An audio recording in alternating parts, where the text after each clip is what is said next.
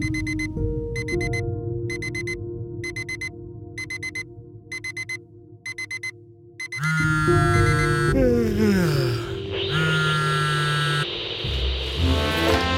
hold for a very important message.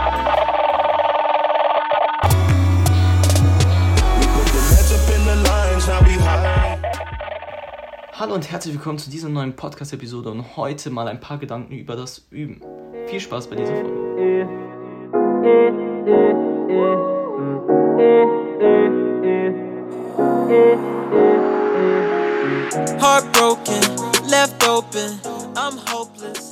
Okay, heute mal also ein paar Gedanken über das Üben und es ist meiner Meinung nach wirklich einer der wichtigsten Aufgaben, vielleicht sogar die wichtigste, richtig üben zu lernen.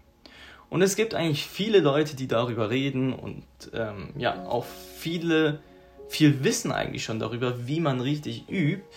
Ähm, und eines der ersten Dinge, die man wahrscheinlich sowieso schon kennt über das Üben, ähm, ist, mache ganz, ganz viele Wiederholungen und dann funktioniert das schon irgendwann. Und zu einem bestimmten Punkt stimmt das ja auch. Ich finde, man kann es aber ein bisschen vergleichen wie bei einem undeutlichen Foto oder einer undeutlichen Fotografie. Nehmen wir mal das Beispiel einer Polaroid-Kamera. Wenn wir mit einer Polaroid-Kamera ein Bild machen, dann kommt natürlich erstmal dieses Foto raus, aber am Anfang ist es noch sehr, sehr undeutlich. Und es wird dann erst von Zeit zu Zeit, ich weiß nicht genau wie lang, aber so nach 10, 15, 20 Minuten ungefähr, wird es dann immer, immer schärfer. Und so ähnlich man, können wir das auch mit unseren Wiederholungen sehen. Durch öfteres Wiederholen wird das Bild immer, immer stärker. Und am Ende, wenn wir es oft wiederholt haben, gleicht es schließlich einer absolut klaren und scharfen Fotografie. Beziehungsweise eines scharfen Polaroids-Bild, um bei dem Beispiel zu bleiben. Jedoch ist es so, dass wenn man einen Fehler beim Wiederholen macht, so ergeben diese natürlich auch, um diesem Bild weiter zu bleiben, im Gehirn ein Bild, ein Polaroid-Bild, ein zusätzliches Polaroid-Bild. Und wenn wir jetzt bei diesem Thema bleiben, wenn wir ein extra Polaroid gemacht hättest, stell dir mal vor, du willst ein Foto machen und das Foto ist falsch, das wird nichts.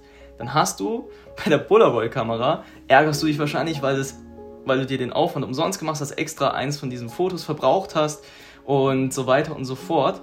Und so ist es auch beim Üben. Dieses sogenannte falsche Bild muss also durch Korrektur, durch aufwendige Korrektur wieder verbessert werden. Und das ist, kann manchmal viel, viel aufwendiger sein oder ist eigentlich oftmals viel, viel aufwendiger, als wenn wir es vielleicht etwas weniger wiederholt hätten, aber dafür richtig wiederholt hätten. Vor allem beim Rhythmus ist es extrem schwer, falsche, in Anführungszeichen, Bilder, also wenn wir Fehler gemacht haben, falsche Wiederholungen, die dann wieder zu korrigieren. Insofern ist eigentlich das Wichtigste, keine Fehler zu machen. Klingt jetzt super, super, super blöd, super, super, super stupide, aber ähm, wir können uns eigentlich mal fokussieren darauf, wie schaffen wir denn das? Möglichst wenige Fehler zu machen. Klar, es ist kein Fehler, schafft kein Mensch der Welt, irgendwie von Anfang an alles perfekt zu machen, aber möglichst wenige Fehler zu machen. Das könnte ähm, unser Ziel sein, also in den Wiederholungen, die wir machen, möglichst wenig Fehler zu machen. Da ist natürlich wichtig, umso aufmerksamer wir üben, umso weniger Fehler machen wir.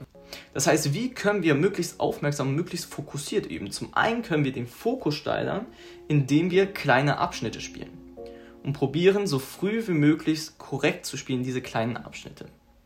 Ein weiteres Problem ist, dass unser Gehör sich merkt, was wir spielen. Und wenn wir eben Dinge spielen und selber sozusagen falsch vorspielen, ist es für unser Gehör ultra schwer, das umzuprogrammieren. Und deswegen ist es, sollte es für uns noch mehr Ansporn sein, äh, möglichst von Anfang an möglichst korrekt zu spielen. Ein weiterer Punkt, wie wir möglichst konzentriert und fokussiert üben können, ist ungefähr mal bei uns abzuschätzen, wie lange können wir denn so mit einer so ununterbrochenen Konzentration üben. Und meistens ist es so, dass ja, vielleicht schon nach 20, 30 Minuten äh, diese Ermüdung klar deutlich wird. Und das Weiterüben dann an dieser Stelle hat eigentlich nicht mehr wirklich einen Sinn, denn es zeigt eigentlich kaum noch nennenswerte Resultate ab. Nach dieser kleinen Einheit, die wir dann herausgefunden haben bei uns, wie lang die ist, dass wir möglichst ohne unterbrochen konzentriert bleiben können, danach machen wir eine Pause, um ja sozusagen die Ermüdung des Kopfes auszugleichen. Wichtig ist also, unsere Übereinheiten möglichst knapp und kurz zu halten, solange wie wir eben ununterbrochen konzentriert bleiben können. Vielleicht sind es so 20 bis 30 Minuten. Und dann ist unsere Aufgabe, möglichst viele dieser 20 bis 30 Minuten Slots am Tag zu finden. Und ich denke, das ist wirklich eigentlich so ein Ding, was wir mitnehmen können, dass möglichst viele dieser kleinen Einheiten wichtig sind. Okay, das soll es für diese Folge heute gewesen sein. Ich hoffe, sie hat euch gefallen, sie wird euch weiterhelfen. Und ihr werdet möglichst viel Zeit haben, um kleine Übereinheiten, möglichst viele kleine Übereinheiten, ähm, ja, zu schaffen. Bis nächste Woche zur nächsten Podcast-Episode. Peace.